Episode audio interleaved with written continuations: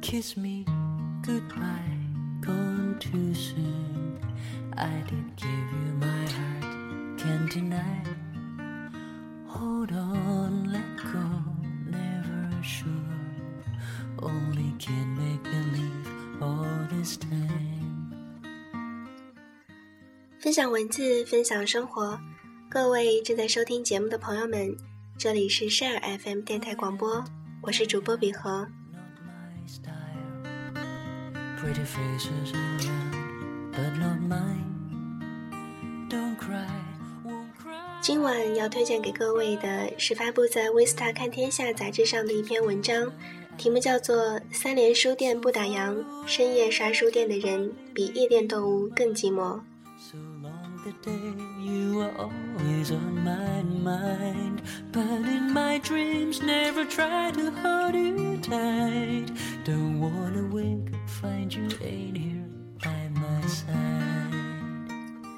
深夜刷书店的人比夜店动物更寂寞。晚上九点多进入书店感觉进入了一个秀场穿着棉布长裙的文艺女生脚踏马丁靴的长发青年抱着孩子的青年夫妇拄着拐杖拎着水壶走来走去的老人还有从外地特意请假赶来的读者。到处是拍照的人书店经理在接受各种采访。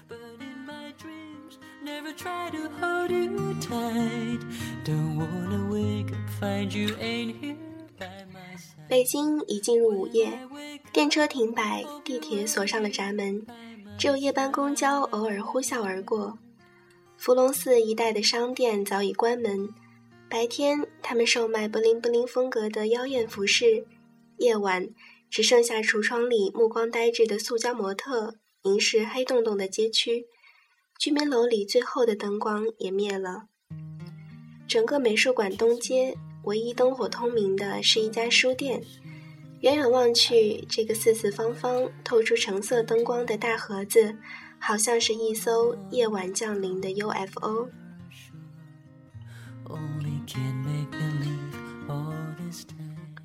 这里是北京三联韬奋书店。四月八日起，他决定不再打烊。人们还无法意识到，二十四小时营业对于一家已经开张二十多年的老牌书店而言，究竟意味着什么？唯一清晰的是，在酒吧、餐馆熙熙攘攘的后海、三里屯、簋街之外，这个城市多了一盏留给失眠者的不灭灯光。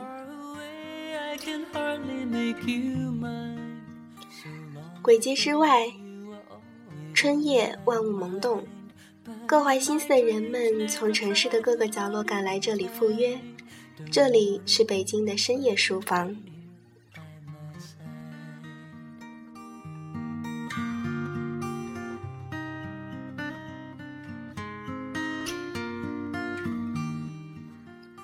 文艺沙夜，你是猴子派来的夜读者吗？一个女生走到头戴鸭舌帽的小耳面前，说了当晚三联夜读群的接头暗号。找到组织了，小耳给她手上系了一根红布条。二十六岁的小耳是三联书店的粉丝，来北京四年了，一直住在附近。我喜欢它国营的气氛，很朴素，连服务员都上了年纪，有一种很怀旧的 fashion，不像其他书店那么商业。他游走在北京夜晚丰富多彩的文艺生活之中，以三联书店为中心，往东的是东宫影剧院、三里屯儿，往南的首都剧场，往西的南锣鼓巷、鼓楼大街，往北的方家胡同、五道营，都是他出没的地方。摇滚、诗歌、话剧，他攒了一个又一个文艺活动。这一次，三联书店开始通宵营业，他立即在豆瓣上发起了读书会。深夜十一点半，书店里渐渐安静下来。熙熙攘攘的人群在拍了许多照片后渐渐散去，有的人满载而归，有的人两手空空，有的人准备回家，有的人继续下一站。夜读群的人到了十七个，两个从通州骑车过来的姑娘还在路上，她们聚集在地下书层角落里，没有 WiFi，甚至连手机信号都没有。这些素不相识的年轻人席地而坐，一人挑一本书念。那时我们有梦，关于文学，关于爱情，关于穿越世界的旅行。如今我们深夜饮酒。杯子碰到一起，都是梦破碎的声音。一个男生朗诵了北岛的这首诗，旁边一个人嗤的一声，开了一瓶啤酒。过了一会儿，他们开始争论：你觉得纸质书还能存活多久？会不会被电子书彻底击败？这个问题没有答案。凌晨两点多，大家都有些饿了。有个人随手拿起身边的灭火器，打开喷了一下，引发一声尖叫，随后是一阵欢笑。走吧，走吧，先去吃点宵夜，回来再继续。一群人嘻嘻哈哈的出门而去。这里是北京这个春天最新鲜的文艺沙业地，其实白天也可以去的，非憋着夜里去。是想寻找一种结构主义的感觉。当一个姿势来到我们身上，要的就是这种文艺的身形。诗人大仙说，媒体人张世豪晚上九点多进入书店时，感觉进入了另一个秀场。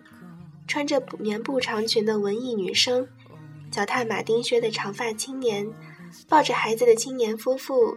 拄着拐杖、拎着水壶走来走去的老人，还有从外地特意请假赶来的读者，到处是拍照的人。书店经理在接受各种采访，收银台排起了长队。在实体书店被网商逼到绝境的今天，三联书店的营业通宵有点像行为艺术，蜂拥而来的顾客也有集体表演的味道。但张世豪坐在一群阅读的人中间，还是忍不住在朋友圈里分享了文章。我害怕阅读的人，他们的一时就是我的一生。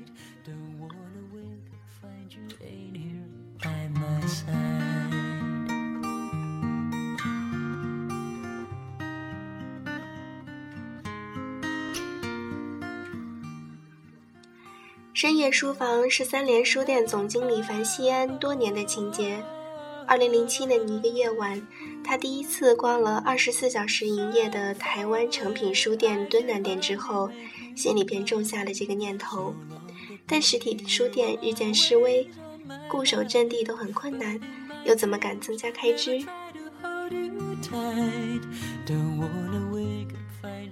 一直到去年，国家加大文化产业投入。三联先后获得了二百多万的拨款，这差不多足够支持书店夜晚的运营。樊西安又开始蠢蠢欲动。今年春节放假回来的第一天，他就布置员工着手这件事，要为城市点亮一盏阅读的灯，即使亏损也要坚持。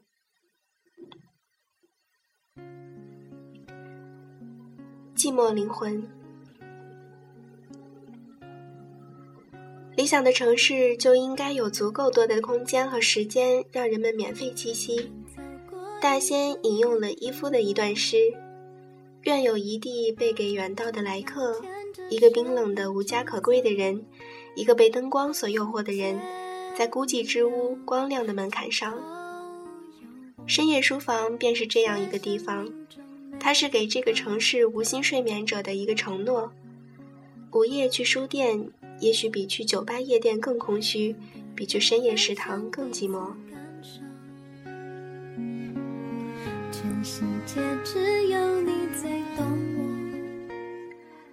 凌晨两点多，有的人趴在桌子上睡，有的人靠着墙角睡，有的人坐在台阶上，连保安也开始不停的打瞌睡。三十五岁的高强终于把当天《北京晚报》的五十四个版从头至尾看了一遍，然后也睡着了。这时候，一个老人拎着一大瓶可乐进来。他原本在家里上网打斗地主，结果不到一小时就把十块钱的欢乐豆打完了，于是他决定出门转转，正好听说这里有家书店开始通宵营业，就想来看看热闹。就像他以前常去二十四小时的彩票站。他穿上旅游鞋，但没有穿袜子。十一点多，他从公道桥出发，经过国贸，走过长安街，穿过王府井，三个小时后到达这里。他把书店上上下下参观了一遍，花了四十多块钱买了一本厚厚的围棋长形，然后就找了个凳子坐下。他看着窗外，隔一会儿喝一口可乐，并不看书。我就是经常在网上跟人下棋，买了也不看，累眼睛。他嘴巴一张一合，露出仅剩的几颗黄牙。哎，出来花钱更多。他就一直坐着等五点多的公交回家。他不肯透露自己的名字，他说：“就是老百姓。”一个不给党和国家添麻烦的老百姓。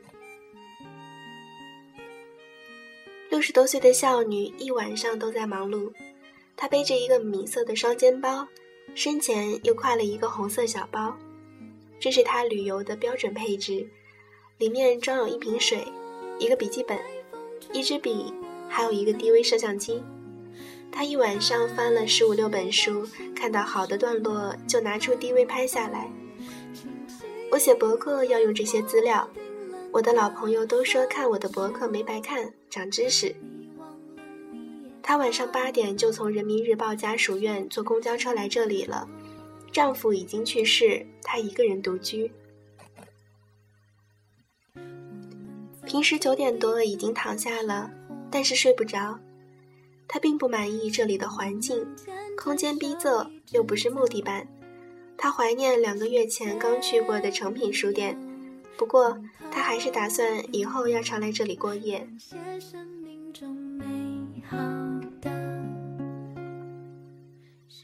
编剧宋万金在微博上说：“一座城没有一家二十四小时的书店是不完美的。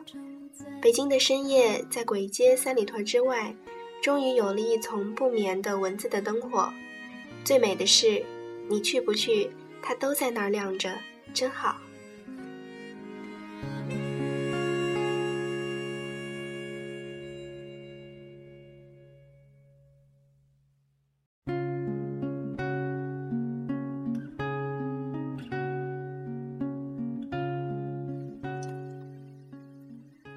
都市夜行人，说唱歌手大卫的一天刚刚开始。他头戴黑色礼帽，穿着黑色西装，留着络腮胡，手里揣着一个纸袋。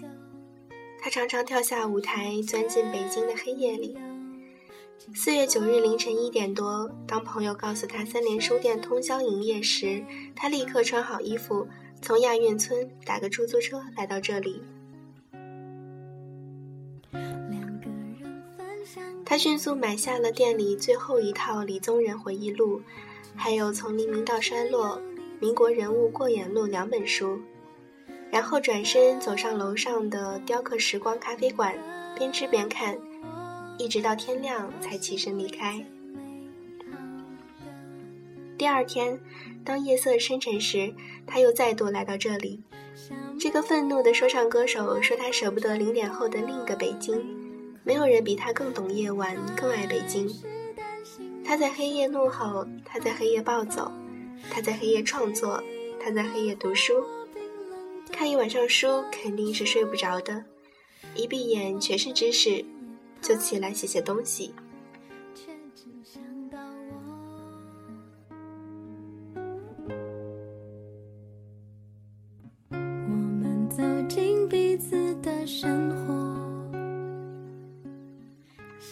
当李更忙与大卫在书店再度相遇时，他们轻轻打了个招呼。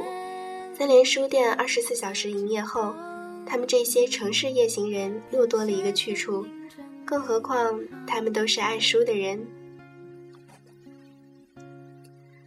李更忙享受夜晚的生活，他在雅宝路做国际贸易，常常在晚上十一二点看着一箱箱的货装上集装箱运往俄罗斯。然后再回家读书。凌晨一点，李更忙把车随手停在空旷的马路上，便进来挑书。他一直站着，从这个书架挪到那个书架，挑出一本，又选出一本。四个多小时后，七本书抱在手上。好久没有这么清静的挑书了。白天来总是匆匆忙忙，没时间停车，时间又紧。这一带有他这二十年的精神地图。上世纪九十年代在外交学院读书时，他便常常骑车或者是坐一零二、一零三公交车来到三联书店。往南则是中华书局、商务印书馆的书店，往东还有几家出版社的书店，路边也摆满了书报摊。一九九七年，他毕业分到中国社会科学院工作后，午休时也常常骑车来到这里。后来结婚生女，辞职下海，但三联一直是他购书首选之地。我有他们最早的书友卡，所以他开夜场，我必须来捧场。来捧场的还有编剧史航。三联二十四小时营业的第一个晚上，他就打车过来。胖胖的他那天穿了件白雪公主的 T 恤，一口气买了九本书。在昏黄的路灯下，他一本一本拍照发到微博上，希望以后明星约会多来通宵书店，这样被白狗仔拍到也会很有面子，还可以互赠自己喜欢的新书，总胜过旅馆出来被拍到好。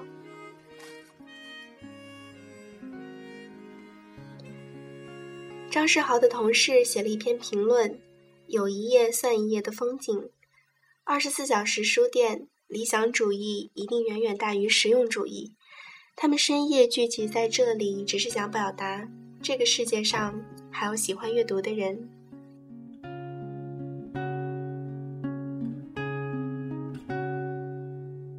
我们走过一整片日落，精神符号。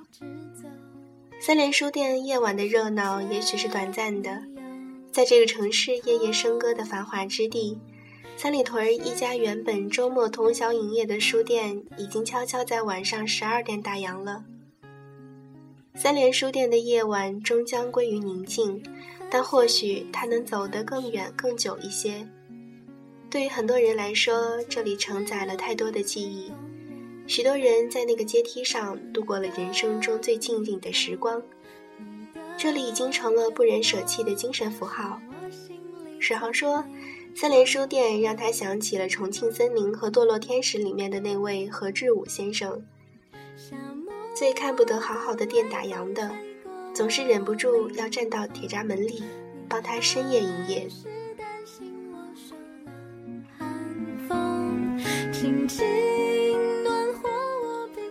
八号晚上十点多。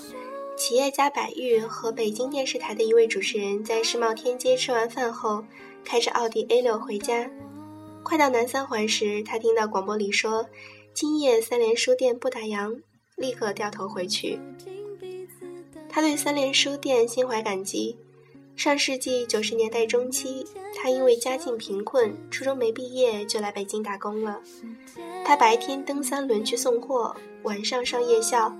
周末就去三联读书。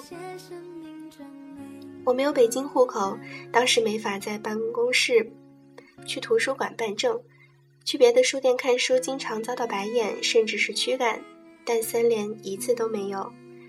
我就坐在台阶上看书，一看就是一天。那时他还有笔友，为了让自己的文字更优美些，他翻了好多书，可惜最后都是见光死。回忆起那些与青春有关的日子，白玉放声大笑。读书打开了我的视野，人生的起点和终点没法选择，但转折点是可以选择的。印象最深的是一本苏轼散文赏析集，买了之后他就带在身边，坐公交时就背里面的文章。这本书让我没有那么浮躁，面对挫折也比较能。够超脱，有忍耐力。一九九八年之后，他开始马不停蹄的创业，有十多年没有来这家书店了。那晚，当他再次推开书店的门时，发现记忆中那个神圣的书店竟是如此的朴素。